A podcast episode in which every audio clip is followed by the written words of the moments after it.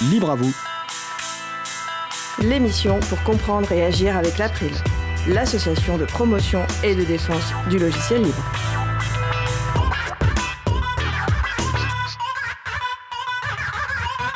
Bonjour à toutes, bonjour à tous, vous êtes sur la radio Cause Commune 93.1 en Ile-de-France et partout dans le monde sur le site causecommune.fm.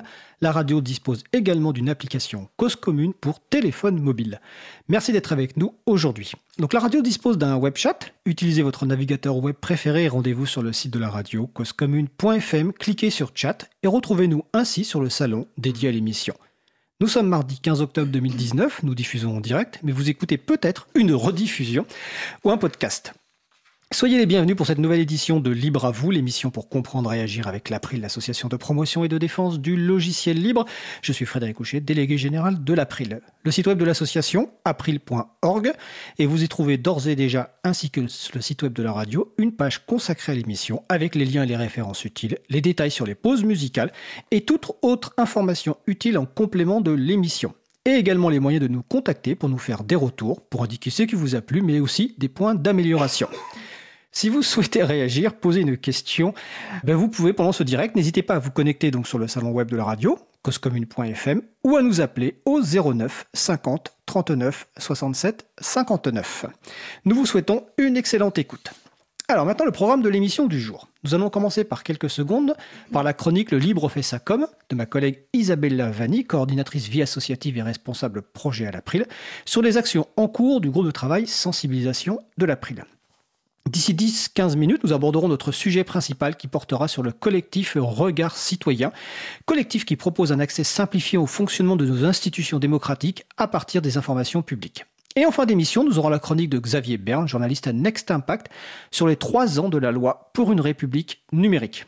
À la réalisation de l'émission aujourd'hui, Étienne Gonu. Bonjour Étienne. Salut Fred. Salut Étienne. Donc Étienne qui est aussi chargé de mission Affaires publiques à l'April. Alors, pour commencer, on va vous proposer le petit quiz, hein, comme à chaque émission. Donc, première question. Lors de l'émission du 8 octobre 2019, nous avons parlé d'un groupe de musique de stoner qui publie ses titres sous licence art libre. Quel est le nom de ce groupe? Deuxième question.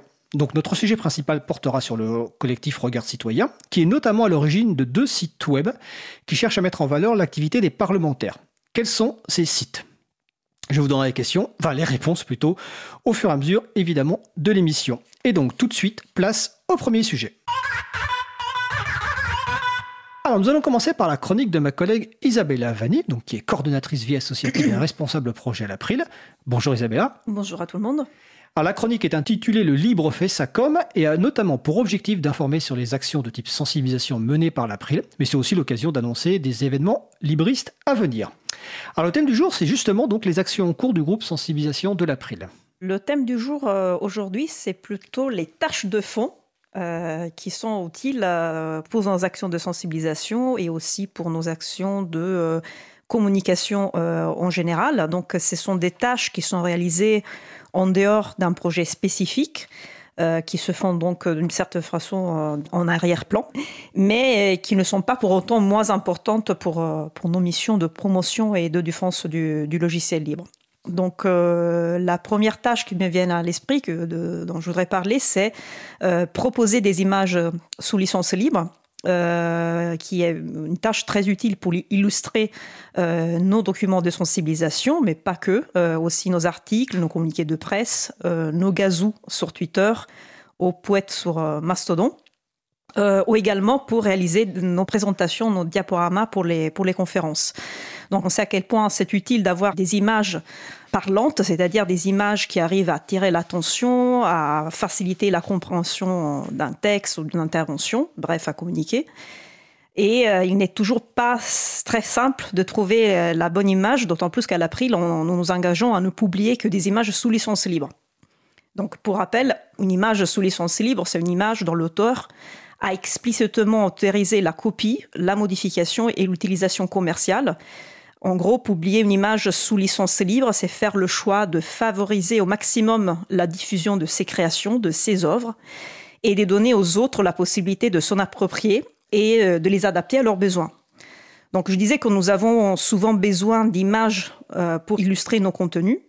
Et ainsi, nous sollicitons régulièrement euh, les personnes qui suivent les activités de l'April pour qu'elles nous aident à trouver des images.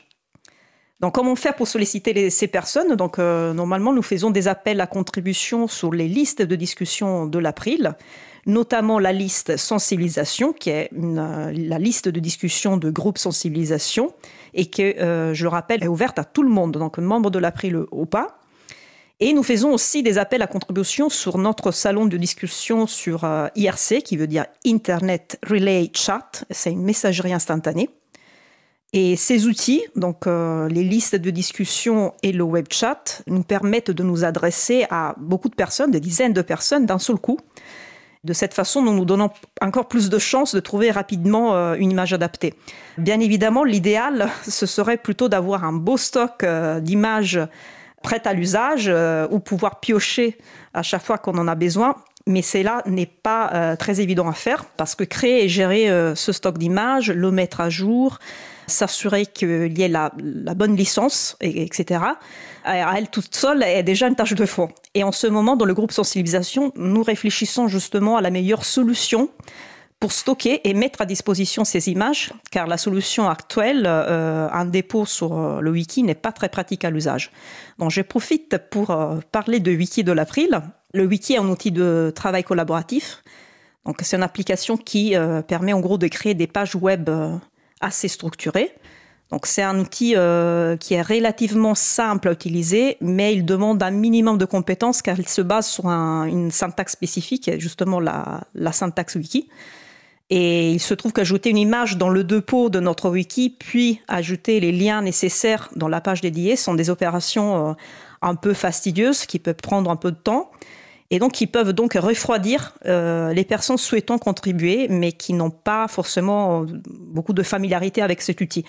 Donc le but, c'est de favoriser au maximum la collaboration. C'est pour ça que nous réfléchissons à une autre solution, voilà, plus simple, plus intuitive. Un autre exemple de, tâche de fond, donc très utile euh, pour, pour nos actions, euh, c'est la rélecture. Donc la rélecture de, nos documents de sensibilisation, de nos, textes de communication institutionnelle, des, transcriptions. Euh, et en général les pages de notre site april.org et des autres sites dédiés à des projets spécifiques et de nous signaler donc d'éventuelles erreurs, coquilles, mises à jour à faire. Euh, en sachant que quand euh, le texte doit encore être publié, notamment, euh, nous faisons recours aux personnes qui nous suivent, donc comme je vous disais tout à l'heure, sur les listes de discussion, sur la messagerie instantanée. mais les erreurs, en fait, se cachent aussi et surtout dans les textes qui ont déjà été validés et publiés. Et donc, il y a régulièrement des personnes qui nous écrivent par courriel ou sur la messagerie pour nous signaler une erreur et nous proposer une amélioration. Donc, s'il s'agit d'une erreur euh, sur une page web, normalement, nous pouvons être très réactifs et corriger euh, dans la foulée. Euh, s'il s'agit d'une coquille dans un flyer qu'on a déjà publié en 10 000 exemplaires, c'est un peu plus compliqué de, faire la correction. La, correction arrivera un peu plus tard, mais c'est très bien de nous alerter, de, signaler ce, genre d'erreur. une autre tâche de fond très utile, c'est la traduction.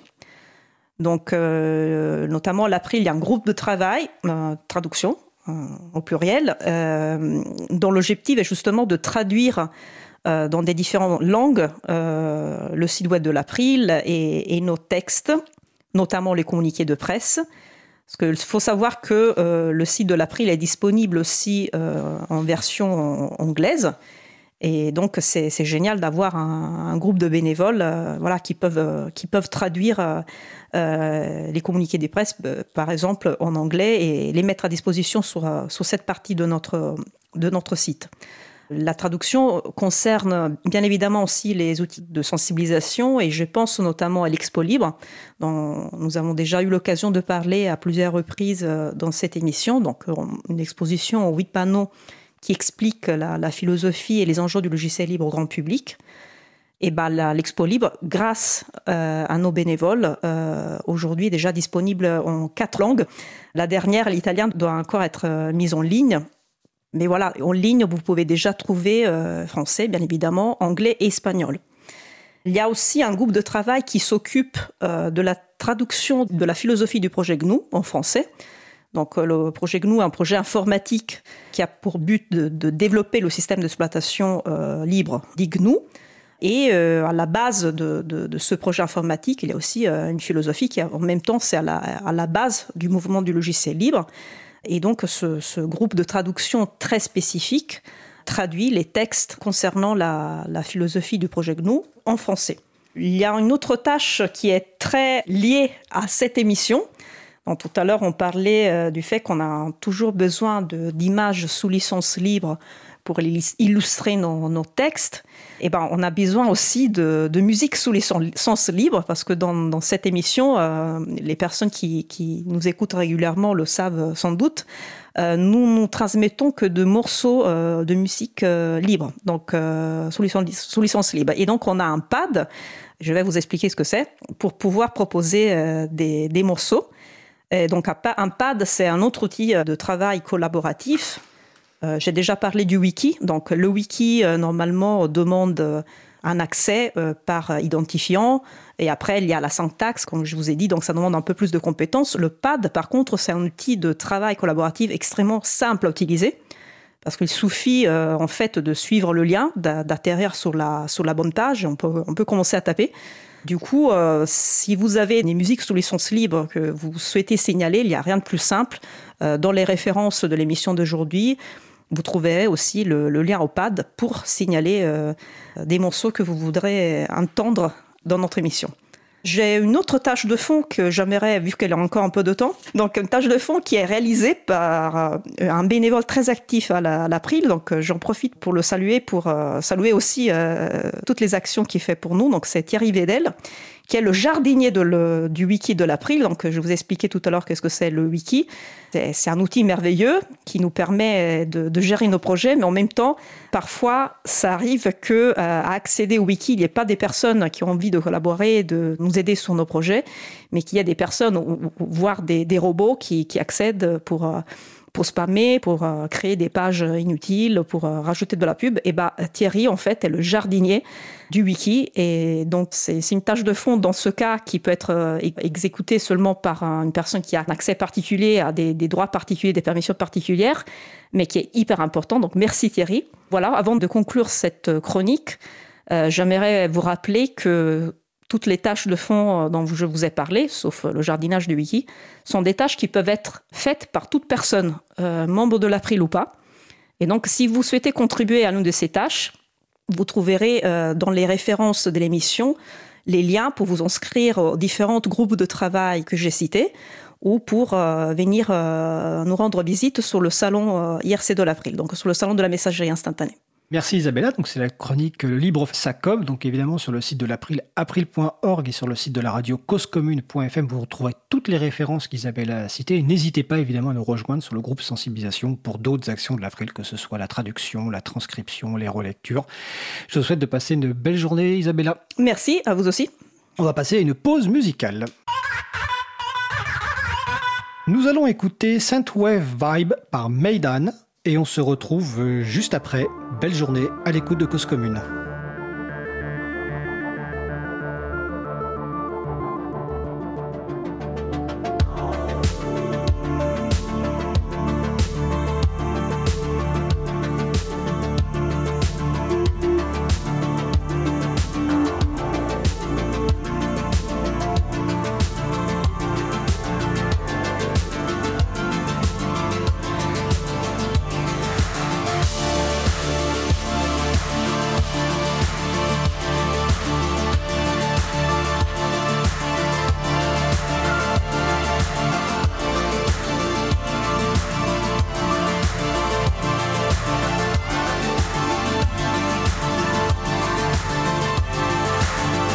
Cause commune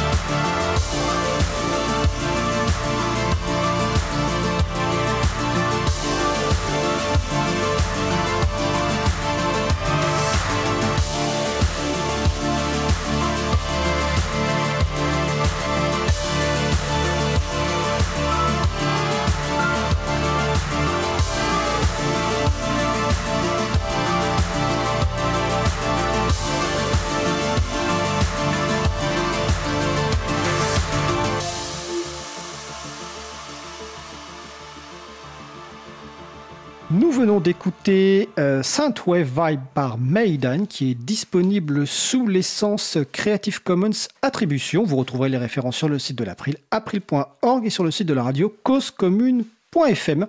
Donc vous écoutez toujours l'émission Libre à vous, donc sur Radio Cause Commune 93.1 en Ile-de-France et partout ailleurs sur le site causecommune.fm. Nous allons maintenant passer à notre sujet principal. Nous allons poursuivre par notre sujet principal qui porte sur le collectif Regard Citoyen. Donc, nous ne sommes pas en direct, le sujet a été enregistré il y a quelques jours pour des questions de disponibilité des deux personnes intervenantes. Donc on va diffuser le sujet et on se retrouve juste après. Nous allons aborder notre sujet principal qui porte sur le collectif Regard Citoyen. Alors nos invités, Benjamin Octabanou, bonjour, bonjour. Benjamin, et David Gaillou, bonjour David. Bonjour. Alors d'abord une petite euh, bah, une question de présentation introductive euh, personnelle, euh, votre parcours en quelques mots. Donc on va commencer par David Gaillou. Du coup moi je suis rentré dans, dans, le monde un peu libre par la quadrature et assez rapidement je suis revenu vers, vers Regard Citoyen. Donc c'est un peu comme ça que je suis venu. Je suis rentré il y a 7 ans, quelque chose comme ça. Je regarde Benjamin mais je sais pas. Sinon, moi je suis développeur à la base, donc consultant plus généralement, donc je fais des missions à droite à gauche sur sur les questions de développement et notamment liées aux données. D'accord. Benjamin? Euh, moi, je suis ingénieur de recherche. Euh, j'ai bossé d'abord dans des labos d'astrophysique, euh, ce que je me sentais un peu un imposteur parce que j'ai jamais été passionné par les étoiles. Et ensuite, maintenant, je bosse à Sciences Po où je bosse au Media Lab, qui est un labo qui essaie d'équiper, d'instrumenter les chercheurs en sciences sociales pour pouvoir bosser avec des données qui viennent du net. Donc, je collecte des données de sites et de réseaux sociaux essentiellement, et je fais des outils qui permettent de les explorer. Et je suis l'un des cofondateurs de, de l'ASSO. D'accord, de l'association euh, Regard Citoyen. Avant de rentrer évidemment dans le détail sur ce qu'est Regard Citoyen, euh, quand des gens vous demandent euh, leur expliquer ce que c'est, en une phrase, Regard Citoyen, vous expliquez ça comment? D'une manière générale, ce que je, ce que je donne, c'est plutôt l'envie de ce qu'il y a derrière Regard Citoyen. Et donc, c'est pour nous, c'est de fabriquer des outils qui vont permettre d'améliorer la démocratie, dans le sens où on ne peut pas faire une démocratie sur la base du vote sans avoir des citoyens qui soient correctement informés. Et pour les informer correctement, on va essayer de développer un certain nombre d'outils pour qu'ils puissent réellement savoir qu'est-ce qui est fait par leurs représentants et à partir de là pouvoir faire une décision éclairée sur leur choix. Et du coup, moi, je le, généralement, j'essaie de placer surtout le mot transparence. On, on essaie un peu de promouvoir la transparence de la vie publique euh, sous différents aspects et pas que euh, par le plaidoyer, mais aussi par la pratique, en essayant de bah, justement de faire des outils qui permettent de, aux gens d'avoir accès à l'information sur, euh, sur les élus, sur la société, sur tout ça. D'accord.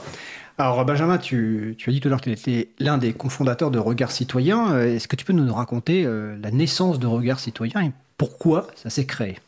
Ouais, je vais essayer de faire court. Euh, historiquement, c'est avec un ancien président de l'April, Tanguy Morlier, où on avait suivi un projet de loi, notamment pas, pas Adopi, mais la loi avant Adopi encore, pour ceux qui se rappellent, les DRM. Les la loi sur le droit d'auteur euh, qui, précédait Adopi, donc euh, dans les années 2005-2006. Ouais, c'est ça, 2005-2006, où euh, on s'était passionné pour les débats parlementaires, en fait, en essayant de militer sur ce texte. puis c'est revenu sur Adopi. et avec Tanguy, à l'époque, on a sorti un site un peu potache qui se moquait de députés dit Godillot.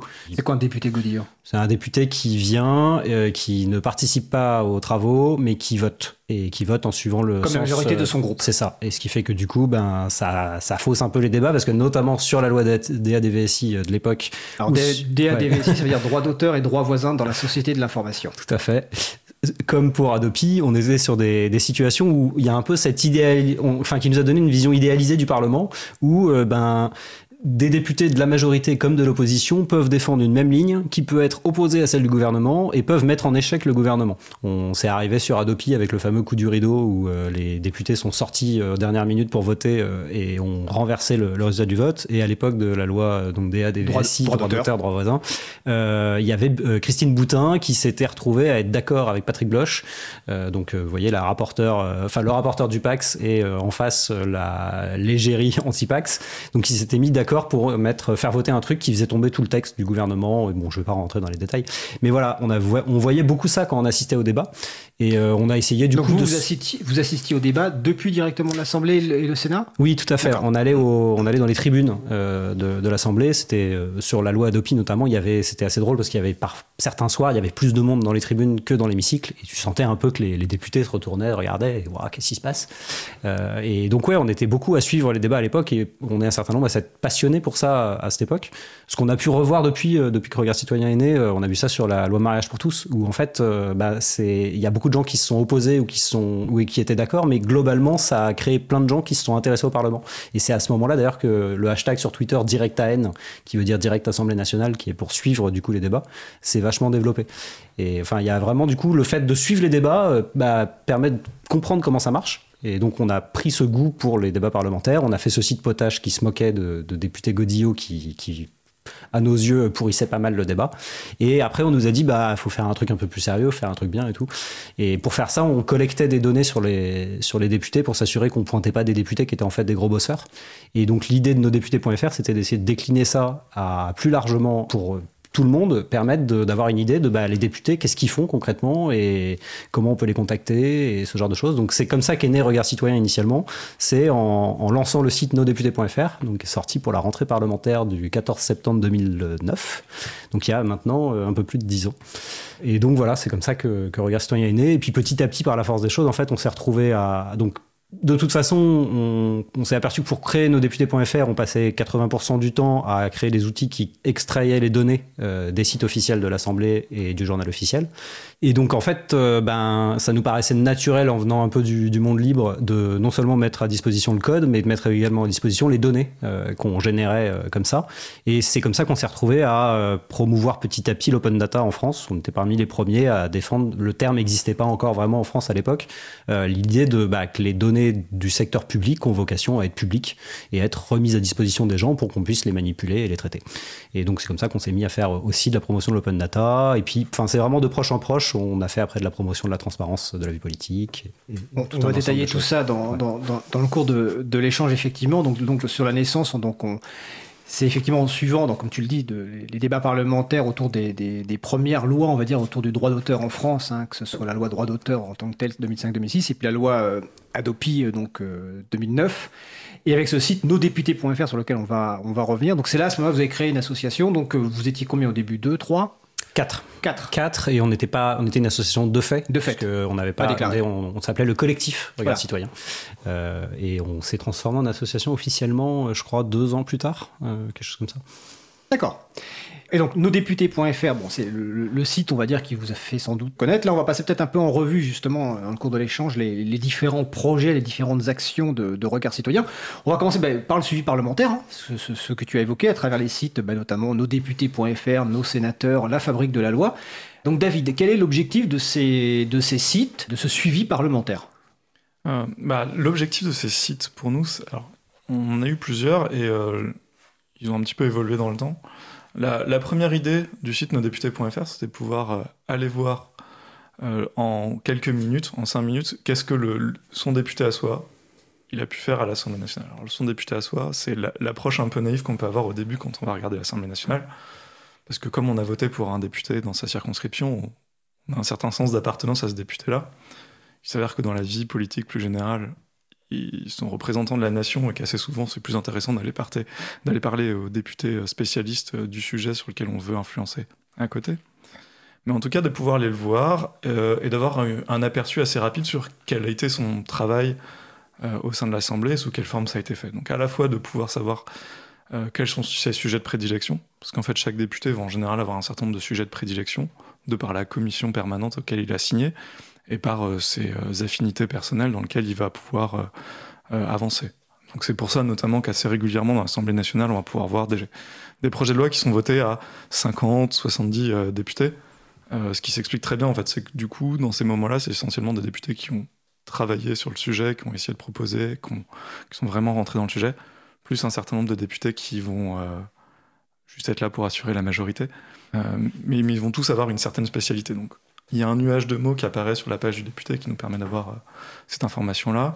Il y a un certain nombre d'indicateurs qui sont en tout petit sur les pages des députés et qui font beaucoup de bruit sur Twitter, qui correspondent du coup à combien d'amendements il a déposé, combien de fois il a pris la parole, en faisant pour nous du coup une, différence entre des interventions longues et puis des interventions courtes. Les interventions courtes étant les moments où ils vont essentiellement faire des injectives.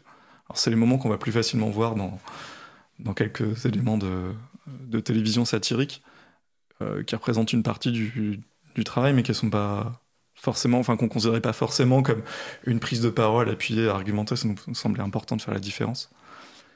Euh, euh, le nombre de questions écrites posées, le nombre de questions orales posées, tous les éléments un peu quantifiables qu'on pouvait avoir, et puis un élément qui nous semblait important, qu'on n'arrivait pas forcément à bien prendre, mais qui sont le nombre de semaines d'activité qu'on a été capable de détecter pour un député. Euh, ce qui ne veut pas dire qu'il n'a pas forcément travaillé, c'est juste qu'on ne l'a pas vu en présence en commission. Les présences en commission, elles sont notées. On ne l'a pas vu prendre la parole en hémicycle. Euh, et du coup, pour nous, on n'a pas de preuve qu'il était effectivement présent dans les, différents travaux, donc on n'a pas pu le, prendre en compte. Donc ça, c'était la, première partie, avec notamment à l'époque, euh, on rentrait son code postal et on, on arrivait à trouver son député, ce qui était quelque chose qui n'existait pas à l'époque sur le site de l'Assemblée nationale. Depuis, ils ont pris l'idée d'essayer de, faire évoluer, et ce qui est très très bien. Euh, si le site de l'Assemblée nationale peut permettre de mieux euh, enfin, les guider les citoyens vers le travail des parlementaires, c'est une bonne chose. Suite à ça, en fait, ce qui se passe dans nosdéputés.fr ou dans sénateurs, hein, les deux sont très proches, sont, liés, juste un qui concerne les sénateurs. On va essayer de récupérer toutes les sources d'informations qui existent, toutes les sources d'informations publiques, et qui vont être assez, avec un certain sens d'objectivité. Si les députés nous donnent des informations, on ne peut pas les prendre en compte parce que ça fausserait un peu le, l'objectivité globale. Mais comme on arrive à tout avoir, on a aussi un gros moteur de recherche. Notamment, on a un moteur de recherche qui va nous permettre de euh, retrouver toutes les fois où un sujet précis a été, euh, a été traité. par exemple, on va faire une recherche sur logiciel libre et trouver tous les moments où le logiciel libre il a été évoqué euh, dans l'Assemblée, dans les exposés des motifs des amendements ou dans les, différents, dans les différents projets de loi.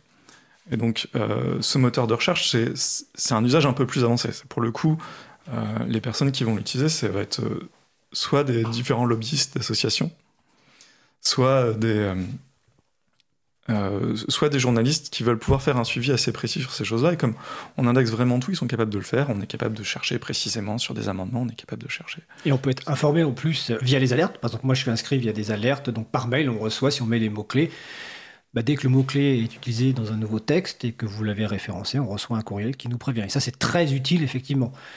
Oui, c'est. Enfin, excusez-moi. Donc oui, c'est assez utile pour tout le, tout le travail d'activiste, tout le travail de journaliste, des gens qui veulent pouvoir être euh, au courant, parce que des fois. Euh, alors, là, on rentre dans le, concept même de l'écriture de la loi au sein du Parlement. Euh, mais des fois, sur un texte qui ressemble, enfin, qui, qui a pas l'air d'être un sujet sur lequel qui nous, enfin, qui nous touche, il peut y avoir des amendements qui vont passer et qui vont modifier des choses là-dessus.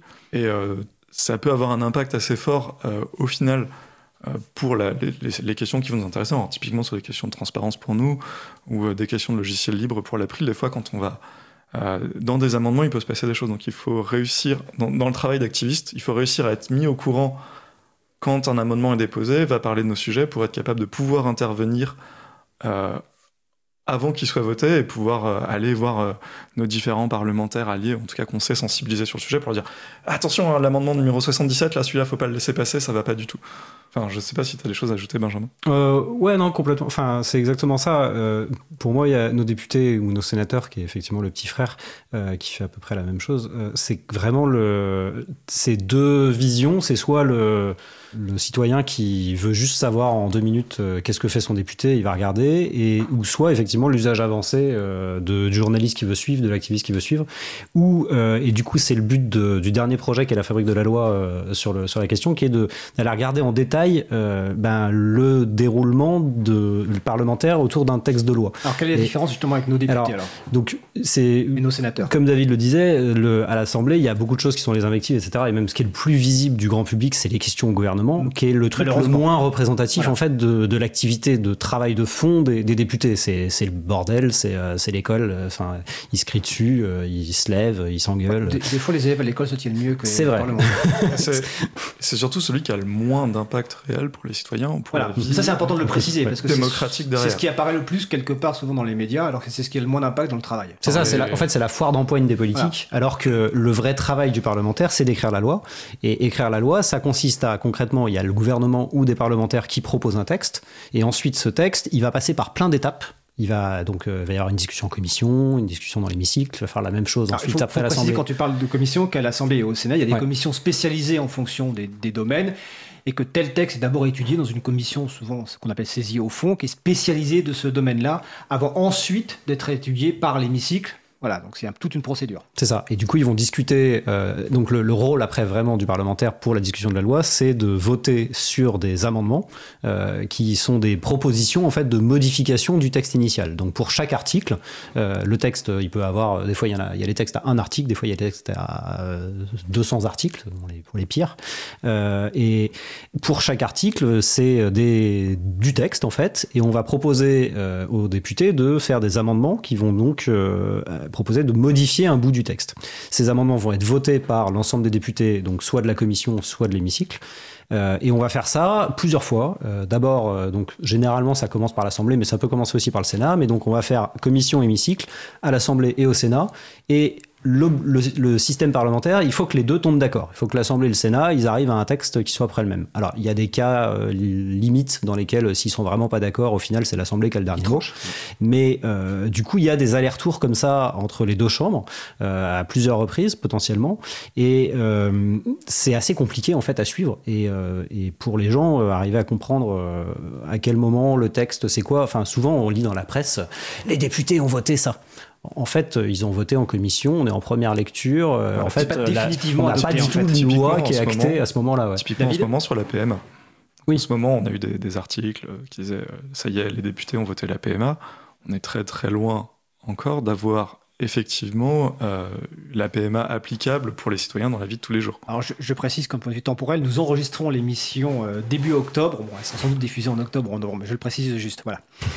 Et, donc, voilà, l'idée de la fabrique de la loi, c'est de proposer un autre outil que nos députés et nos sénateurs, mais qui permettent donc d'aller regarder dans le détail pour un texte qu'est-ce qui s'est passé, quand, comment et à quel moment et qui est responsable. Donc c'est un outil dans lequel on va trouver chacun des textes qui ont été discutés euh, ces dix dernières années. Et euh, alors pour l'instant, c'est encore expérimental et ça touche pas 100% des textes. Mais normalement, les textes euh, arrivent en direct. Donc, euh, quand un texte est en cours de discussion, il est intégré dans, la fabrique de la loi.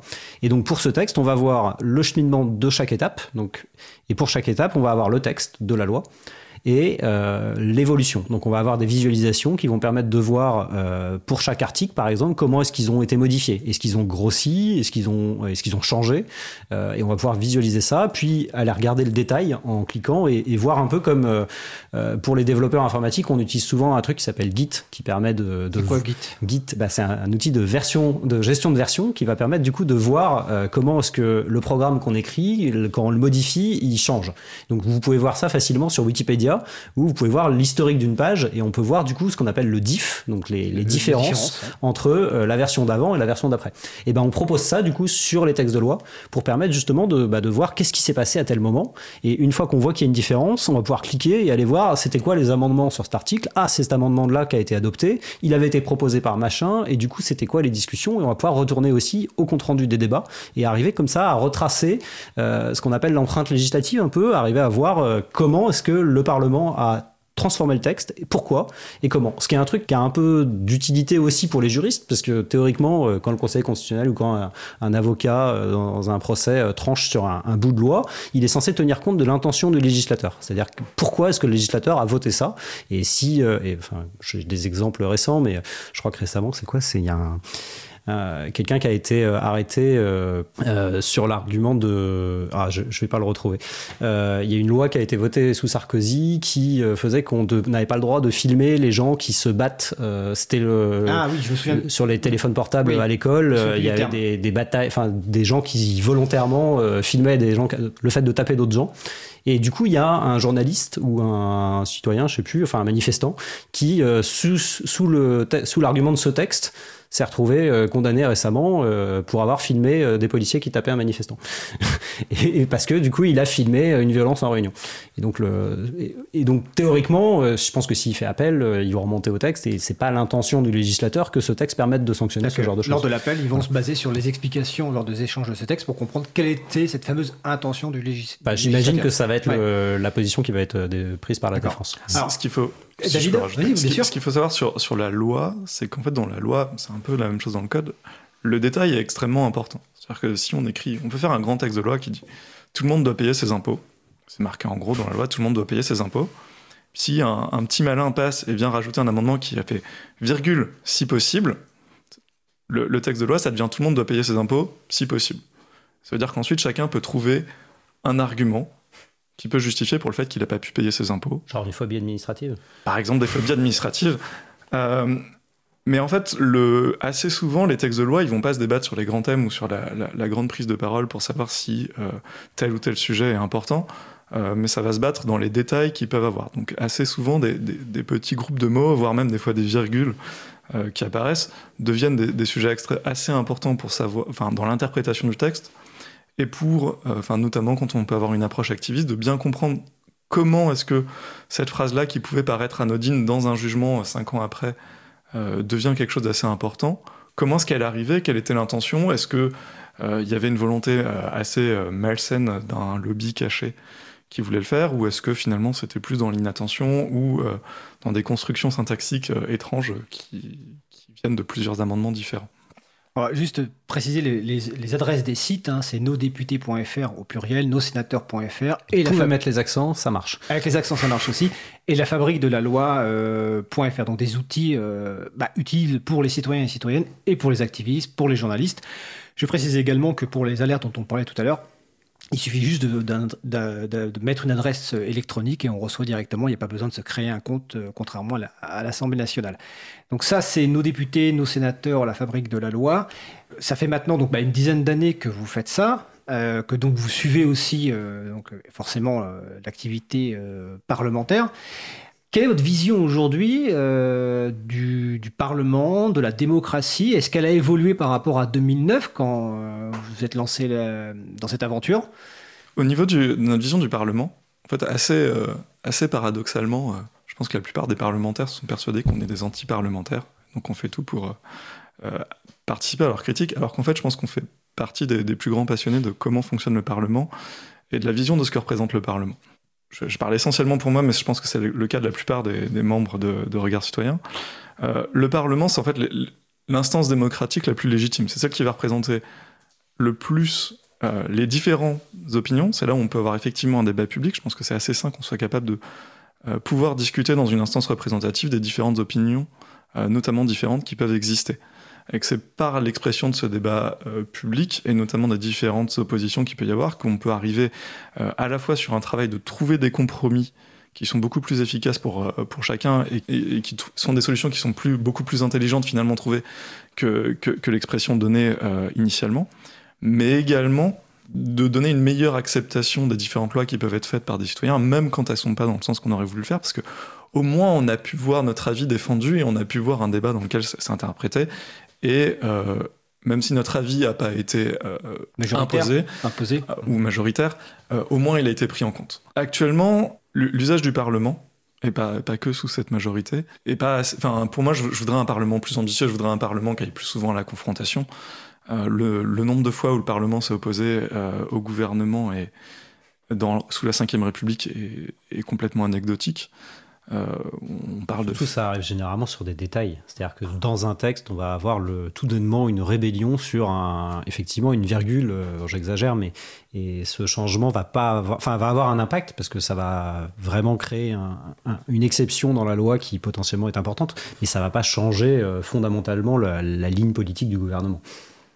Oui, et ça apparaît pas comme une menace. Le, le Parlement actuellement, notamment parce qu'il y a toujours une majorité assez forte qui apparaît, euh, est toujours là, un peu sous forme de validation du texte du gouvernement. Alors il fait des, modifications à la marge, mais on a assez, assez rarement des rapports de force assez forts qu'on peut voir notamment dans d'autres démocraties. Et au Parlement européen, par exemple. Au Parlement européen. Euh, en fait, c'est même plutôt exceptionnel. Enfin, c'est plutôt exceptionnel d'avoir un Parlement qui soit aussi peu dans la lutte de pouvoir avec son gouvernement. quand on regarde ce qui, en train, ce qui, ce qui se passait, ce qui s'est passé ces dernières semaines au niveau du Brexit entre Boris Johnson et la, Chambre des communs, on voit que ça, a quand même été fortement à la confrontation. Mais de la même façon, le Congrès aux États-Unis a beaucoup, de, beaucoup plus de friction. En Allemagne, euh, euh, on est beaucoup plus dans la, culture du compromis, avec beaucoup plus de petits partis qui font des alliances pour, pour construire ces choses-là. Et c'est un travail qui est assez peu fait, en tout cas on, l'aperçoit assez rarement au niveau du Parlement. Il y a un certain nombre de stratégies pour que, en plus, ce débat-là soit plus public. C'est-à-dire que, euh, typiquement, les, groupes parlementaires majoritaires vont le plus souvent dire non, mais on va discuter des sujets en réunion de groupe pour afficher un front commun.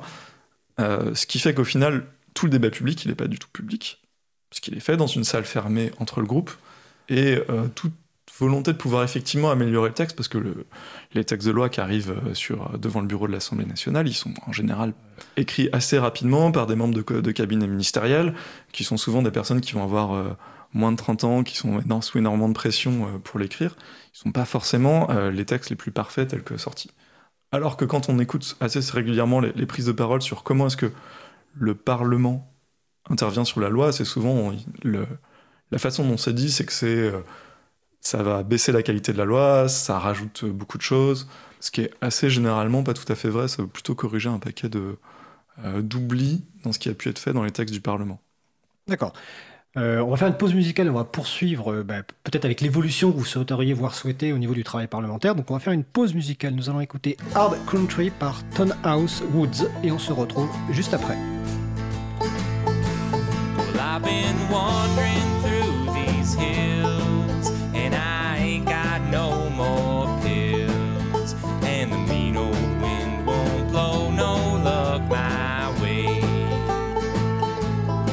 And the world has made me strong, but it can't contain me long. For I got a mind to make these bastards pay. Cause commune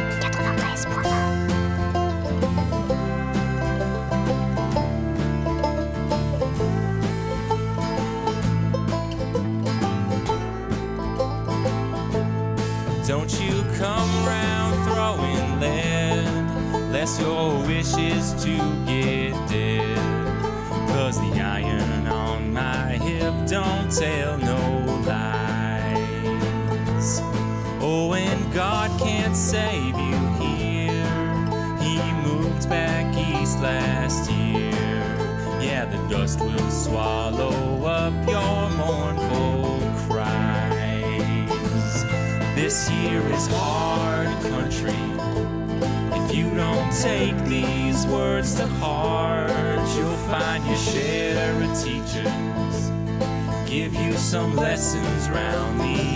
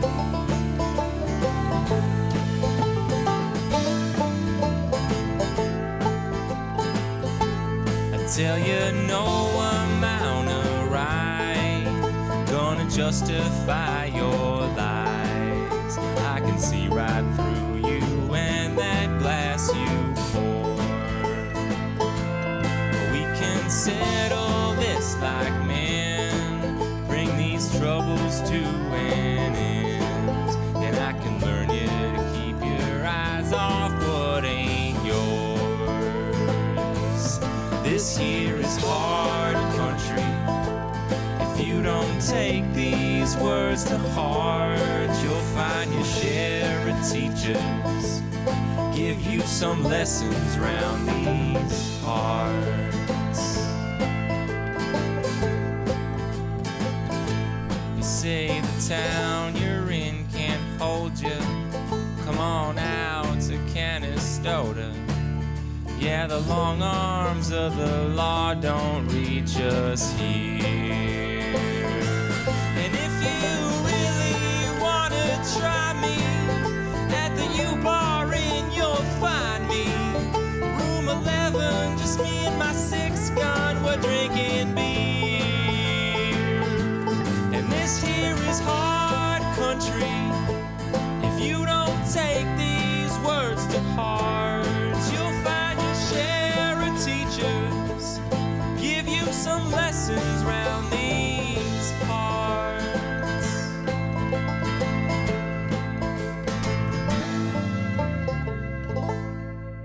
Venons d'écouter Hard Country par Ton House Woods, disponible sous licence libre Creative Commons partage dans les mêmes conditions. Vous retrouverez les références sur le site de l'April, april.org. Vous écoutez toujours l'émission Libre à vous sur Radio Cause Commune 93.1 en Ile-de-France et partout ailleurs sur le site causecommune.fm. Donc nous allons poursuivre notre échange avec le collectif Regard Citoyen et notamment euh, on va poursuivre sur l'évolution euh, souhaitée du travail parlementaire. Euh, Benjamin Octabanou, tu souhaitais réagir là-dessus? Oui, bah en fait, ce que ce qu'a dit David est, globalement euh, ce qu'on ce qu'on défend et je, juste rebondir sur ce que je disais tout à l'heure par rapport au, Godillot et sur cette vision idéalisée qu'on a pu développer euh, du Parlement. C'est vrai que euh, en France, malheureusement, c'est triste à dire, mais le Parlement est quand même très aux ordres de l'exécutif. il fait quand même rarement d'opposition au gouvernement, alors qu'on a vraiment le fait de voir ça se passer nous a fait nous dire bah oui, c'est leur rôle, c'est nos représentants, et par moment, juste par le débat, par le dialogue, on peut arriver à tomber d'accord sur des choses, trouver des consensus, euh, et, c'est ça la, raison. C'est le, débat qui amène un consensus euh, sans euh, que ce soit juste un, politique au-dessus qui dit il faut faire ça et c'est comme ça et ce sera pas autrement.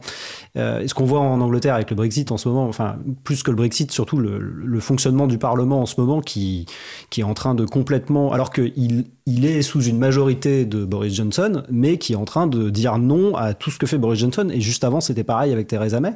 C'est juste, ben, oui, on est du même bord politique, mais là, concrètement, ce que tu fais, non. Et, ça, c'est le rôle du Parlement. Et malheureusement, en France, c'est quand même extrêmement rare de voir ça. Alors que pourtant, euh, il n'y a pas de grands changements à mener au sein du Parlement pour, y arriver. Euh, c'est une citation que j'aime beaucoup du constitutionnaliste Guy Carcassonne, qui est décédé il y a quelques années, qui est le, le Parlement manque pas de moyens, il manque de parlementaires pour les exercer. Et c'est exactement ça. C'est-à-dire que, en soi, le problème, c'est que les députés se sentent redevables ils ont, et là, on est typiquement sur ça, sur cette législature. Les, tous les nouveaux députés euh, de En Marche euh, n'ont été élus pour, allez, j'exagère sur tous, mais beaucoup n'ont été élus que parce que sur l'affiche, euh, il y avait Emmanuel Macron à côté d'eux. Et, donc, ils, sont ils, se sentent redevables de ce président, donc du mini, Premier ministre et du gouvernement qu'il a nommé. Et, donc, ils, font ce qu'on leur demande de faire et ils vont pas chercher à s'opposer. Je, je, parlais, je vais pas la citer, mais je parlais récemment avec une députée En Marche comme ça et qui disait que. non, mais que, oui, je suis pas d'accord avec ce que j'ai voté. Et, ok, mais, pourquoi tu le fais alors? Enfin, Malheureusement, c'est pas nouveau et c'est pas que En Marche. Hein, dans le passé, euh, tout à fait, c'est tous les partis. Et j'en profite pour préciser une chose importante, hein, c'est que le collectif Regard Citoyen est un collectif euh, transpartisan. Euh, ça, c'est vraiment important. Euh, c'est dans nos statuts. C'est dans vos statuts, exactement. Quoi, donc, euh, Et en fait, qu'est-ce que ça veut dire? Ça veut juste dire que ben, on n'est pas apolitique. Ça veut rien dire d'être apolitique aujourd'hui. tout ce qu'on fait est politique. Et c'est même particulièrement politique quand on bosse sur le Parlement. par contre, on, bah oui, moi j'ai des opinions politiques. Moi, je suis plutôt de gauche. Il y en a d'autres qui vont être plutôt écolo. Il y en a d'autres qui vont être plutôt de droite c'est l'idée, c'est plus que ben tout ça a pas besoin de se battre et que on peut peut-être défendre des lignes sur la transparence de la vie politique euh, qui soient euh, bah, pas partisanes en fait. Et, d'ailleurs, du coup, ce que je ah bah, justement, tu, cites le mot transparence, donc je souhaiterais enchaîner avec le, sujet suivant, notamment bah, sur la transparence de la vie politique et vos actions en faveur de cette transparence. Donc à la fois avec les déclarations d'intérêt, euh, le registre des, représentants d'intérêt, justement. Voilà tu peux enchaîner sur ce sujet-là, la transparence. Ok, alors bah, du coup, deux choses. On a au cours de nos quelques années d'existence beaucoup plaidé pour plus de transparence dans la vie politique. On a, on a un comportement assez opportuniste dans le sens où bah, on est tous bénévoles aussi et du coup on n'a pas énormément de temps à consacrer en fait à nos activités. ça c'est un point important sur l'organisation, on y reviendra après, mais c'est que le collectif est composé que de bénévoles. Mais ce qui fait que du coup on est opportuniste, euh, ce qui est pas forcément, ça peut paraître négatif dit comme ça, mais qui est, euh, qui est pas forcément négatif, c'est dans le sens que ben ça sert à rien de porter un plaidoyer euh, sur euh, la transparence euh, du lobbying quand il n'y a absolument pas moyen de faire bouger les lignes là-dessus à ce moment-là. Donc, ce qu'on va plutôt faire, c'est essayer on va essayer de porter un discours qui va mettre les sujets à l'agenda, mais ça, c'est pas forcément le cas. Et par contre, des fois, il y a des choses qui se passent. Et, du coup, c'est le moment de. Là, tout d'un coup, un sujet rentre sur le, sur le devant de la scène, et c'est le moment, du coup, d'essayer de pousser des trucs. Et je pense à un exemple tout bête, c'est l'affaire Cahuzac. Euh, l'affaire Cahuzac arrive, c'est la fraude fiscale. Et dans la foulée, on comprend tout de suite qu'il va y avoir une grande loi sur la transparence de la vie publique. Dans la semaine, on se réunit et on commence à discuter ça y est, c'est le moment là. Qu'est-ce qu'on qu'est-ce qu'on défend et comment Et, et, c'est ça, être opportuniste euh, pour le, plaidoyer, pour le, lobbying. On, revendique hein, le fait de faire du lobbying. Euh, c'est pas un gros mot. C'est juste qu'il y a du lobbying citoyen, et il y a du lobbying euh, qui est pas citoyen et qui en plus met les gros sous et où là c'est plus très éthique. Et de façon, mais, le fait sans transparence. En, fait, tous ceux qui veulent, tous ceux qui veulent que le lobbying ça soit un gros mot, c'est les gens qui veulent pas que les citoyens s'intéressent à la loi. Donc c'est en général les lobbyistes qui sont les méchants pour être très manichéen. Mais c'est exactement les personnes qu'on n'a pas envie de laisser écrire la loi. Alors, euh, donc, ouais, bah, du Benjamin, coup, donc, euh, Jérôme Cahuzac, la loi qui s'annonce sur la transparence, et là, donc, de façon opportuniste, qu'est-ce que vous faites? Donc là, par exemple, euh, ce qu'on a défendu, il y avait à l'époque cette idée, bah, il y a trop d'argent caché, il faut que les, les, élus et les ministres, on sache ce qu'ils ont, et donc il y avait ce débat. Nous, on a eu le débat en interne, on n'était pas forcément d'accord sur le fait qu'il faille rendre public absolument les, enfin, les avoirs d'absolument tout le monde. Machin, il a 50 000 euros sur son compte en banque, il a une Twingo et il a un petit vélo. C'est pas forcément ça qui est intéressant. Et, et en plus, ça pose quand même des questions de sécurité pour les, pour les élus, parce que quand on sait que machin, il a une réserve de 600 euh, diamants, et ben potentiellement, euh, ça veut dire qu'il va falloir payer des gens pour surveiller sa résidence, parce que ben un jour, il va se faire braquer. Et, en plus, sa résidence est marquée dans la déclaration. en plus. Donc du coup, toutes ces, pour toutes ces raisons, nous, sur les questions de déclaration de patrimoine, on n'était pas forcément euh, très moteur. Et ce qu'on défendait plutôt, c'est, d'ailleurs, qui pas, qui pas, pour le coup, on n'a pas obtenu ça, mais qui était l'idée que, ben, plutôt que de publier des déclarations de patrimoine, il faudrait déclarer des, des déclarations de dévolution de patrimoine. C'est-à-dire que le député, il rentre en début de mandat, il sort en fin de mandat. Là, euh, bah, ça, la différence entre les deux? Il y a une autorité qui va contrôler, et ben euh, combien ça a bougé. Et s'il a augmenté, s'il a triplé son, ses revenus, euh, enfin s'il a triplé son, son patrimoine en 5 ans de mandat, c'est peut-être qu'il y a un truc sous, qui a une anguille sous roche.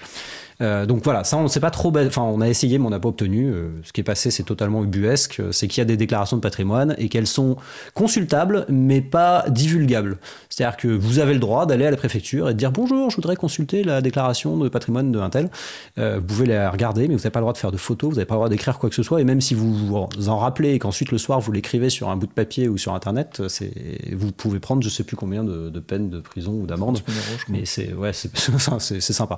Et donc nous, on s'est plutôt battu sur les déclarations d'intérêt, euh, qui sont en fait le, vrai enjeu justement en termes de, bah, conflit d'intérêt, de lobbying, de savoir que, bah, et c'est d'ailleurs euh, dans l'affaire Cahuzac un des, des, gros enjeux, c'est que tout cet argent qu'il avait accumulé, il le tenait pas de nulle part, il le tenait du fait que, bah, en tant que membre du cabinet de euh, ministre de la Santé, de je ne sais plus son nom, il avait bossé pour Servier et il avait fait passer en sous-main des trucs. Et c'est comme ça qu'il avait récupéré en partie l'argent en, en, trop. Donc tous ces sujets là euh, sur les intérêts euh, que les gens peuvent avoir, et ça consiste en fait à savoir, bah, j'ai des actions dans telle boîte, euh, je suis au conseil d'administration de telle association. c'est ça qui peut potentiellement avoir un impact, et pour le coup, il n'y a vraiment aucune raison de ne pas rendre ça public.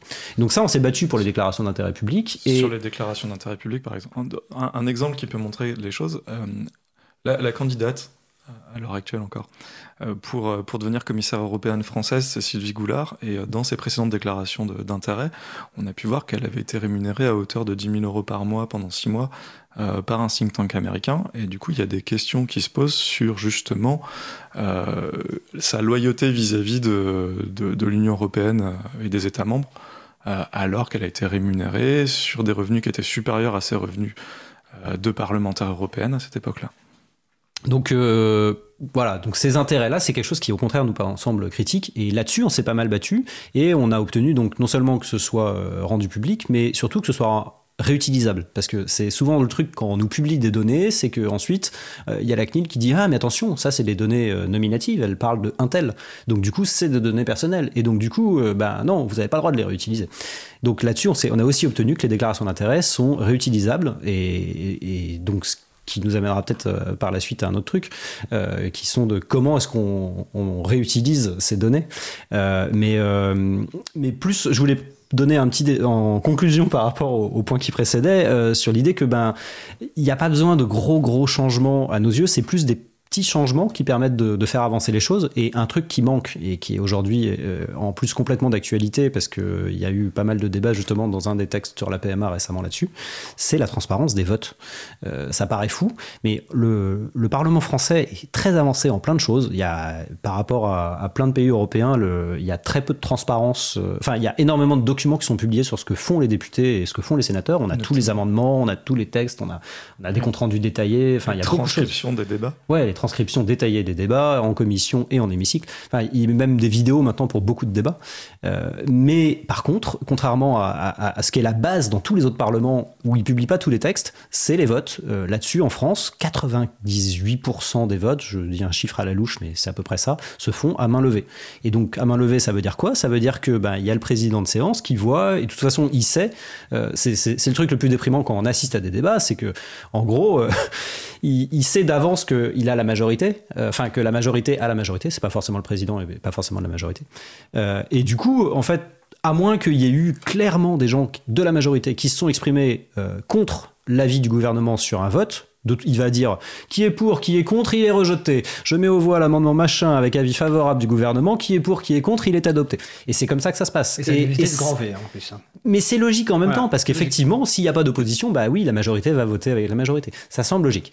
Euh, mais du coup, tous ces votes-là, on ne sait pas ce qu'ils ont. Et nous, on reçoit régulièrement des mails, genre, je sais pas, on doit recevoir un par mois au moins de, citoyens qui cherchent à savoir, mais euh, sur tel vote, j'aimerais savoir qui a voté quoi. Et ben en fait, bah non, désolé, c'était à main levée. En fait, on peut pas savoir.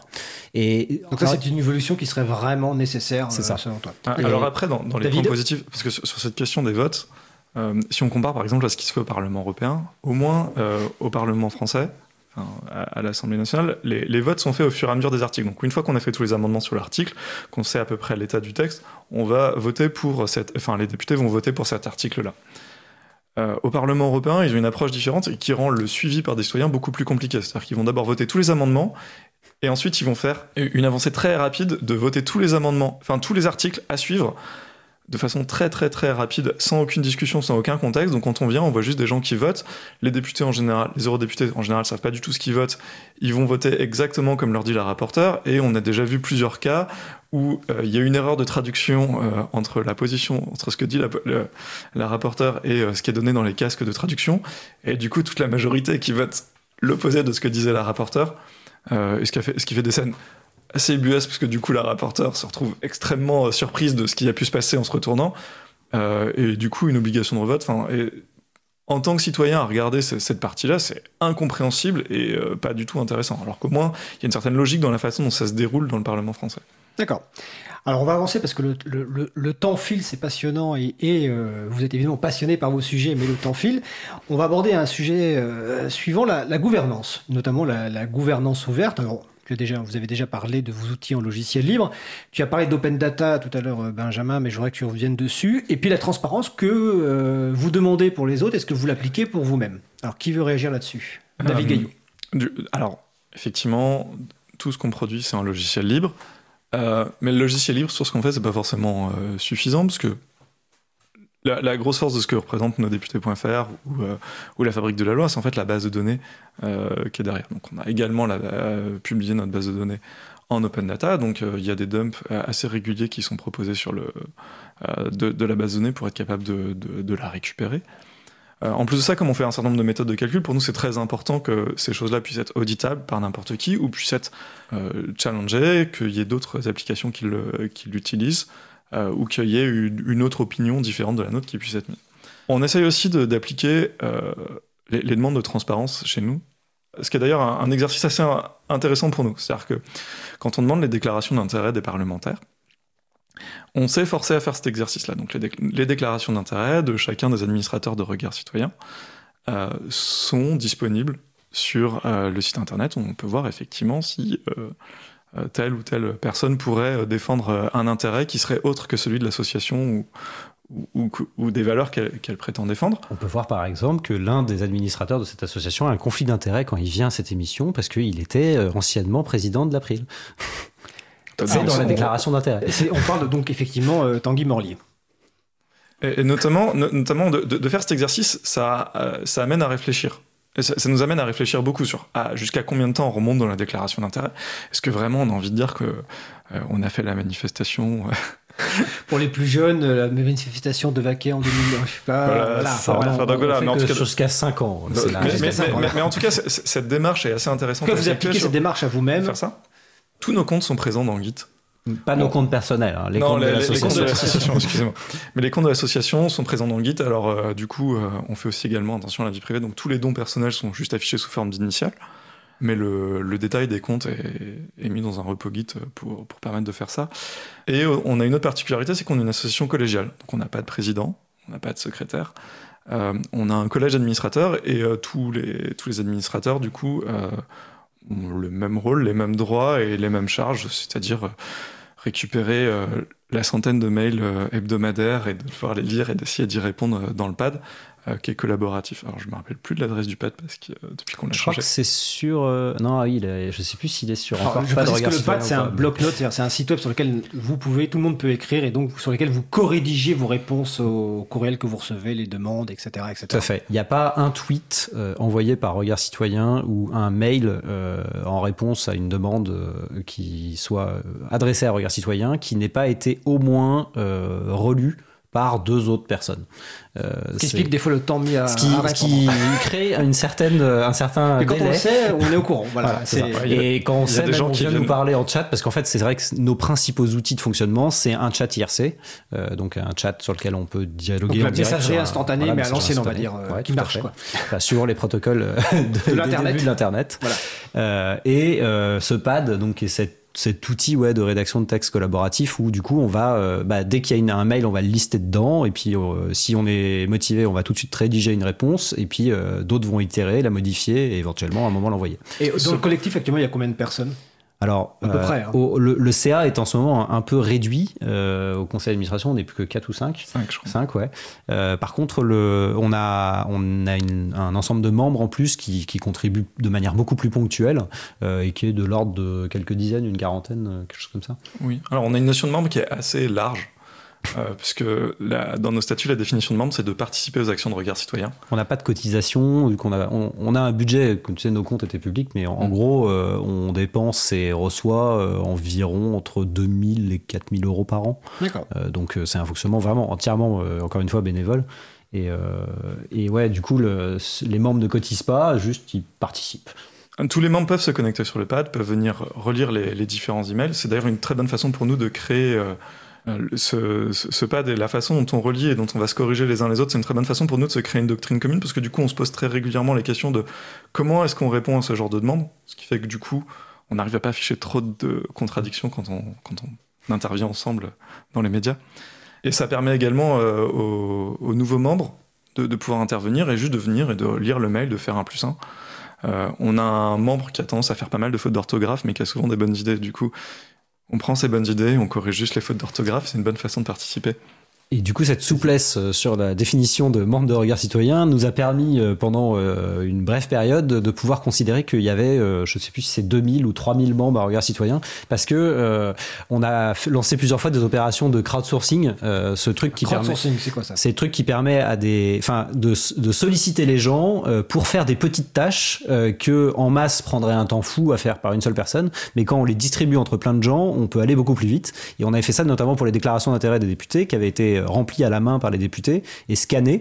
Euh, et donc du coup, on les avait divisées en plein de petits morceaux de texte euh, scannés et euh, soumises sur une plateforme où les gens pouvaient voir un bout de déclaration d'intérêt et devaient le recopier en version numérique. Et comme ça, on a rendu open data, on a transformé en données réutilisables les déclarations d'intérêt. Et pour faire ça, c'est, ça aurait été titanesque. Et d'ailleurs, la Bah, haute la autorité de transparence qui était censée contrôler ces informations euh, aurait jamais réussi à faire le boulot. Ah, pour la petite Euh, histoire, on, les avait rencontrés avant, parce que du coup, la, la disposition que ça devait être réutilisable et donc en open data, euh, tel qu'on l'entend, c'était, euh, c'est nous qui avions fait euh, l'amendement dedans, et donc on- la, haute autorité nous avait identifié à ce, titre-là.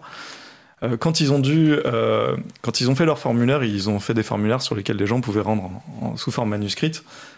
Ce qui a fait que quand ils ont dû, quand ils se sont dit comment est-ce qu'on peut essayer de rendre un format réutilisable de ça, ils avaient fait l'estimation qu'il faudrait deux personnes à temps plein pendant 18 mois. Il, nous avait euh, invité à une réunion pour nous dire on va pas être capable de faire de l'open data et on pense que le contrôle c'est plus important que de faire du que de retranscrire tout ce qui est fait du coup, on leur a dit, vous inquiétez pas, on va le gérer pour vous. Et dix jours après, c'était fait. Mais en même temps, du coup, le, contrôle, ils pouvaient pas le faire sans avoir les données parce qu'ils eux-mêmes n'étaient pas forcément capables de lire. Il y a des fois où il a fallu 10 euh, internautes pour arriver à, bien relire euh, ce qui avait été écrit par tel député. Mais donc, du coup, ben, on a euh, en 10 jours, je crois, 2000 ou 8000, je sais plus, personnes qui ont participé à ce crowdsourcing et qui donc, du coup, de fait, ont participé aux activités de regard et donc, on, on sont venus grossir nos membres. Ce qui explique qu'un collectif qui on pourrait penser qu'il n'y a pas grand monde en fait, permet de faire des actions parce que finalement vous utilisez la foule pour mener des, actions euh, individuellement petites mais qui constituent un tout euh, absolument efficace. Tout à fait. On a fait ça trois fois, une fois sur le lobbying, euh, cette fois sur les déclarations d'intérêt, et la plus récente en date qui est sur l'IRFM, les frais de mandat des députés, où on a demandé en fait aux gens de participer au fait de demander à chaque député de nous communiquer les six derniers mois de leur compte en banque dédié aux frais de mandat. Exactement. Alors, on va bientôt devoir euh, conclure. J'ai envie de vous demander comment on peut euh, aider ou participer à Regard Citoyen en, quelques mots. Bah, le plus simple, c'est de venir sur IRC ou de nous faire un mail et, euh, on leur pointe les outils. C'est peut-être la, barrière à l'entrée qui est un peu compliquée, c'est que du coup il y a une barrière technique un peu à, à, la participation et souvent on a des bonnes volontés et qui pour autant se sentent un peu désemparés par nos outils. Euh, du coup, je sais pas quelle est. Enfin, c'est une des questions peut-être qu'on se pose euh, un peu en ce moment, c'est comment euh, nous ouvrir encore plus, permettre à plus de gens de participer facilement. Je n'ai pas de solution personnellement à donner. Oui, c'est une question qu'on s'est souvent posée. On n'a toujours, pas trouvé de, de, très bonnes solutions pour ça. Mais déjà, juste de prendre le temps d'aller voir l'activité de son parlementaire, de voir ces choses-là. Euh, de, s'intéresser à l'écriture de la loi, de, voir effectivement comment ces choses-là et juste de pouvoir utiliser effectivement les, outils qui sont mis à disposition. Je pense que c'est déjà une très bonne façon de nous aider. Euh, et puis euh, il y, a, quelques fois où on peut avoir des, parlementaires qui vont nous faire quelques reproches publics et, de pouvoir avoir du soutien dans ces moments-là. C'est des choses qui à la fois sont assez rassurantes dans l'engagement bénévole et également qui permettent de donner un petit peu de poids dans les différents plaidoyers qu'on peut avoir dans ces moments-là. Ah, même c'est pas forcément l'engagement bénévole. Mais sinon, oui. Venir lire sur le pad, relire les mails, corriger les fautes d'orthographe, c'est déjà mais bon, pour tout ça, le plus simple, c'est de prendre un des points d'entrée euh, qui sont ouais, euh, notre mail, contact regard citoyen, regard au pluriel, citoyen au pluriel, tout attaché, euh, et, euh, ou de venir sur notre chat IRC qui est dièse regard citoyen sur Freenode pour les, les, gens qui, qui, connaissent encore IRC. je, suppose qu'il y a un lien depuis votre site qui permet d'y accéder. Oui. voilà. Donc je vais, je vais rappeler les, les bah, justement les sites importants. Donc, bah, comme tu viens de le dire, donc regard citoyen au pluriel.org, nosdéputés.fr nossénateurs.fr, lafabriquedelaloi.fr, et je suppose qu'il y a encore d'autres sites. Et en tout cas, bah, écoutez, euh, merci parce que euh, Regard Citoyen est un collectif d'utilité publique et qui est souvent décrié effectivement et totalement à tort. Donc euh, j'étais ravi de vous avoir et je pense qu'on on refera une, sans doute une seconde émission parce que la liste des sujets qu'on souhaitait aborder n'est pas terminée. Mais bon, vous êtes, comme vous êtes passionné, euh, c'est normal. Donc euh, voilà, nos invités étaient donc euh, Benjamin Octabanou et David Gaillou. Eh écoutez, je vous souhaite de passer une agréable fin de journée et à bientôt. Merci. Merci. Et donc c'était un sujet avec Regard Citoyen enregistré il y a quelques jours. Avant la pause musicale, on va répondre aux questions du quiz. Ben, la deuxième question, justement, c'était euh, deux sites du collectif Regard Citoyen qui cherchent à mettre en valeur l'activité des parlementaires. Et bien, comme l'ont expliqué David Gaillou et Benjamin Octabanou, ces sites sont nosdéputés.fr et nossénateurs.fr. Et l'autre question, c'était lors de l'émission du 8 octobre 2019. Nous avons parlé d'un groupe de musique de stoner et qui publie ses titres sous licence libre. Je vous demandais quel était le nom de ce groupe. Et eh bien le groupe, c'est Stone from the Sky et leur site web, c'est stonefromthesky.fr. On va passer à une pause musicale. Nous allons écouter El Refé par Sam Blas Possé. On se retrouve juste après. Belle journée à l'écoute de Cause Commune.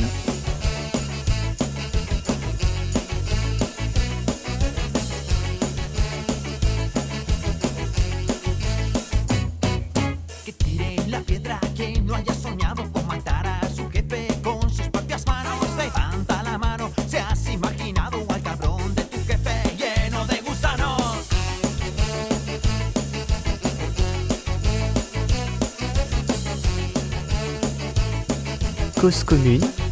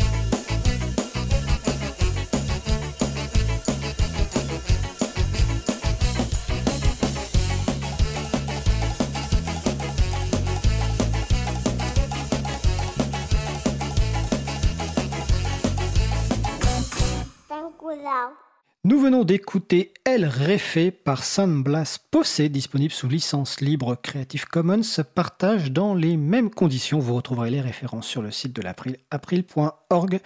Vous écoutez toujours l'émission Libre à vous sur Radio Cause Commune 93.1 en Ile-de-France et partout ailleurs sur le site causecommune.fm. Nous allons passer au sujet suivant. Nous allons poursuivre avec la chronique de Xavier Berne, journaliste à Next Impact, qui va nous parler des trois ans de la loi pour une république numérique. Alors Xavier, est-ce que tu es avec nous au téléphone? Je suis bien là. Oui, bonjour. Alors bonjour Xavier. Donc la loi pour une république numérique, également connue sous le nom de loi numérique ou loi Le Maire, du nom de la secrétaire d'État qui a porté ce texte devant le Parlement, donc Axel Le Maire, a fêté ses trois ans il y a quelques jours. Alors, Xavier, quel bilan peut-on tirer de cette loi trois ans après son entrée en vigueur? Alors, trois ans plus tard, euh, j'ai envie de dire qu'on a l'impression d'être face à un texte qui a assez mal vieilli. Euh, par exemple, sur les données personnelles, euh, la plupart des dispositions relatives à la protection des données personnelles ont été rendues en quelque sorte caduques suite à l'entrée en vigueur l'année dernière du RGPD, le fameux règlement européen relatif à la protection des données personnelles. Euh, pour vous donner un exemple un peu plus concret, euh, la fameuse loi numérique euh, étendait le pouvoir de fonction de la CNIL, le gendarme des données personnelles, qui a ainsi été autorisé à infliger des amendes pouvant atteindre pardon, 3 millions d'euros. Et à l'époque, c'était vraiment un sacré changement, étant donné que le, le plafond en vigueur était de 150 000 euros. C'était vraiment rien du tout pour les géants du net comme Google ou Facebook. Sauf qu'on est passé de 150 000 à 3 millions d'euros et avec le RGPD, maintenant la CNIL peut aller jusqu'à 20 millions d'euros ou même pour les entreprises 4% de leur chiffre d'affaires annuel mondial. On n'est plus du tout sur le même braquet. Euh, deuxième chose, en trois ans, il y a eu aussi beaucoup de détricotage. En clair, c'est que le législateur est venu réécrire en fait certains des dispositifs qui venaient d'être votés. Alors on a vu ça par exemple au sujet de la mise en ligne en open data des décisions de on a vu ça sur le, droit à la récupération de, ces données qui a sauté avant même d'entrer en vigueur, euh, ou bien aussi sur le sujet des règles d'accessibilité des sites publics euh, aux personnes handicapées, ou je pourrais aussi vous parler des dérogations à la transparence des algorithmes de Parcoursup, notamment, on en a déjà parlé dans le cadre d'une précédente chronique. Donc pour résumer, on a des mesures qui sont périmées, on a des mesures qui sont détricotées, et puis on a aussi, troisième problème, des mesures qui restent inapplicables à faute de décret d'application.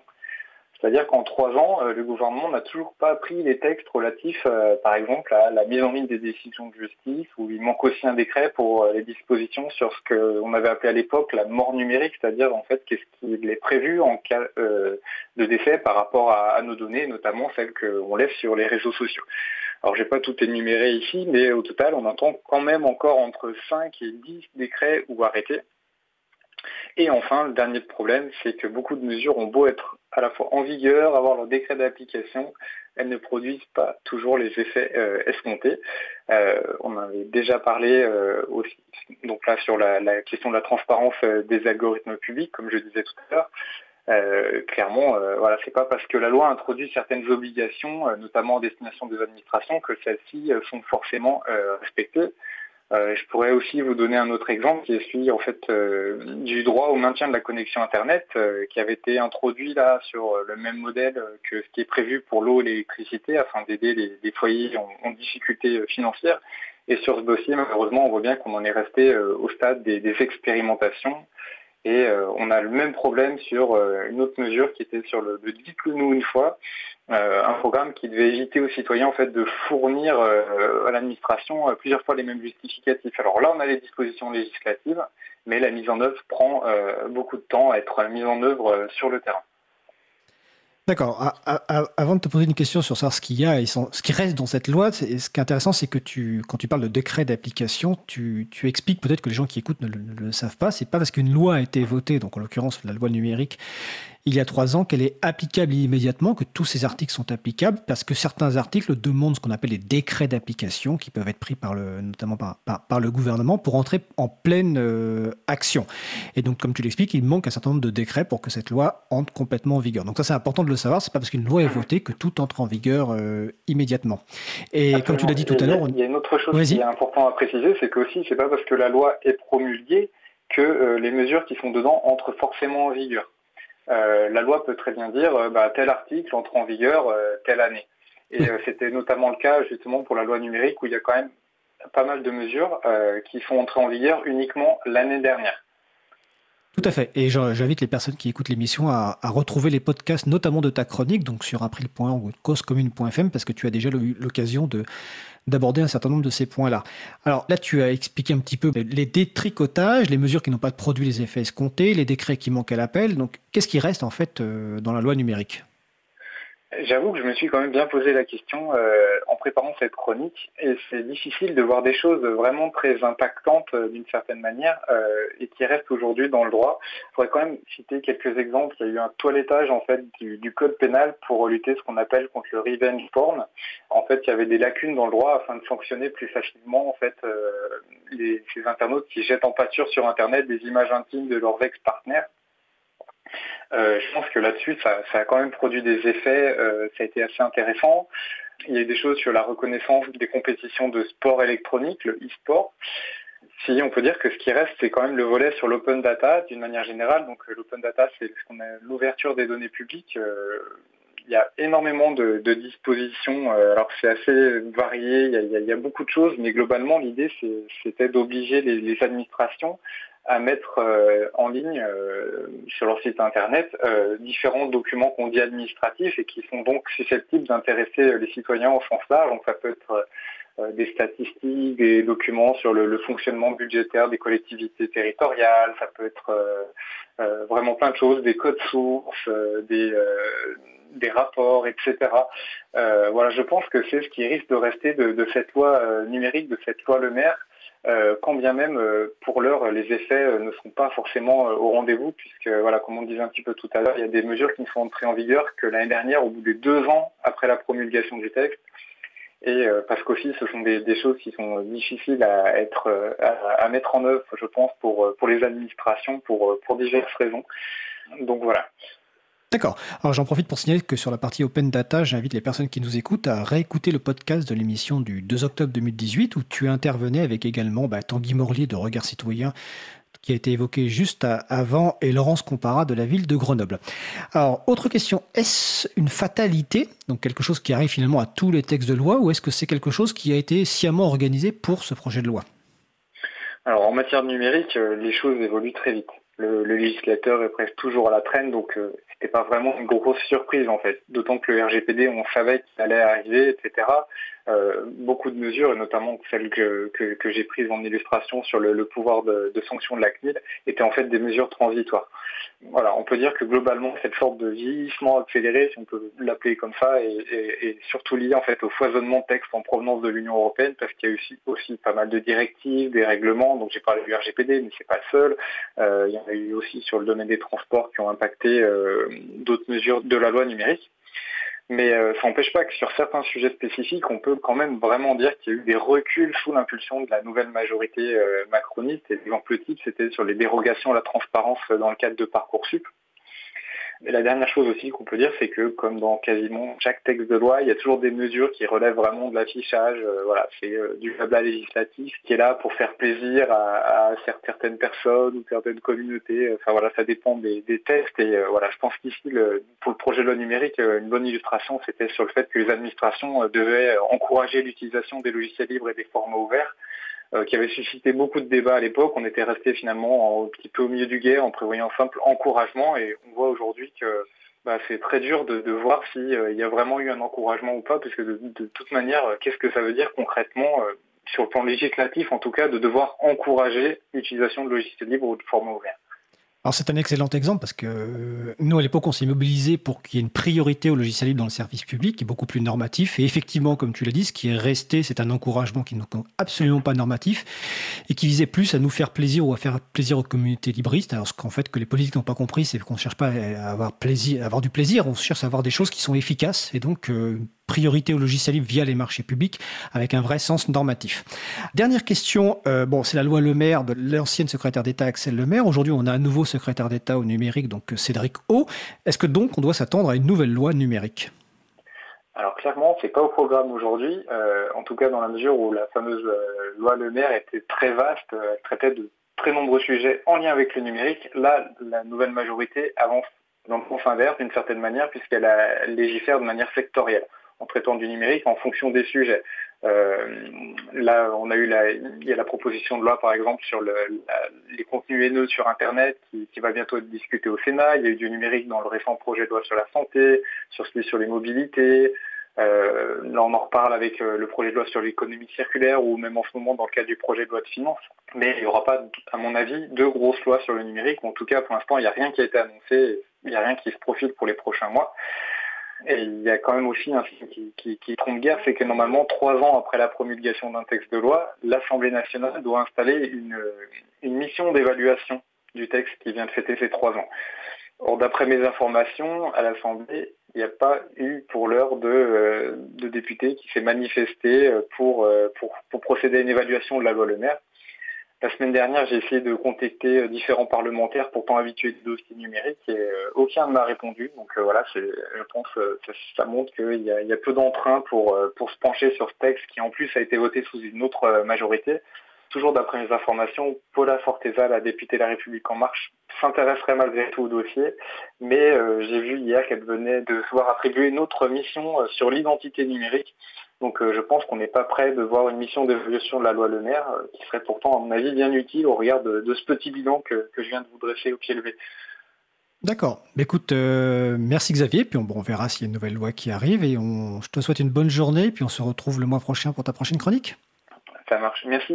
Au revoir. Au revoir. Nous approchons de la fin de l'émission, nous allons terminer par quelques annonces. Nous sommes le 15 octobre 2019. Eh bien, les collectivités, justement, qui souhaiteraient mettre en valeur leurs actions logicielles libres et données publiques peuvent candidater jusqu'à ce mardi soir à minuit pour le label euh, Territoire numérique libre, organisé par l'ADULACT, l'association des développeurs et utilisateurs de logiciels libres dans l'administration des collectivités territoriales, après les partenaires de ce territoire numérique libre, donc le label. Donc c'est territoire-numérique-libre.org, donc jusqu'à minuit ce 15 octobre. Euh, l'appel à conférence pour l'Ubuntu Party euh, qui a lieu les 16 et 17 novembre 2019 se poursuit. Donc vous allez sur ubuntu-paris.org et vous pouvez proposer de une conférence. C'est notamment l'occasion de saluer euh, notamment Olive et Charlotte qui co-animent. L'émission Dissonance sur Cause Commune chaque lundi de 12h à 13h30. Émission qui parle de musique, d'histoire, de science, de l'actualité en Ile-de-France et de politique. Alors dans les autres annonces, il y a pas mal d'apéros euh, cette semaine. Euh, il y a l'apéro parisien du Libre bah, ben, ce soir dans le 14e. Alors c'est évidemment annoncé sur l'agenda du Libre, hein, agendadulibre.org. Il y a un apéro appris le 17 octobre à Montpellier. Euh, il y a un apéro appris le 18 octobre à Paris dans nos locaux. Euh, jeudi soir 17 octobre, il y a la réunion, enfin il y a la soirée de contribution libre donc à la FPH dans le 11e et il y a la réunion du groupe de travail sensibilisation dont tout à l'heure ma collègue Isabella Vanni vous a compté euh, un certain nombre de projets et vous a invité à participer donc n'hésitez pas à venir à cette réunion. Tous les autres événements sont bien sûr annoncés sur l'agenda du libre donc agendadulibre.org. Notre émission se termine. Je remercie les personnes qui ont participé à l'émission du jour. Isabelle Avani, David Gaillou, Benjamin Hogg Tabanou, Xavier Berne, aux manettes de la régie aujourd'hui Étienne Gonu. Vous retrouverez sur notre site web april.org et sur le site de la radio causecommune.fm toutes les références utiles. Euh, n'hésitez pas à nous faire des retours pour indiquer ce qui vous a plu, mais aussi des points d'amélioration. Toutes vos remarques et questions sont les bienvenues. Vous pouvez aussi nous envoyer un courriel à l'adresse libreavou.april.org. Nous vous remercions d'avoir écouté l'émission. Si vous avez écouté, si vous avez aimé cette émission, n'hésitez pas à en parler le plus possible autour de vous. La prochaine émission aura lieu mardi 22 octobre 2019 à 15h30. Notre sujet principal portera sur les espaces publics numériques libres.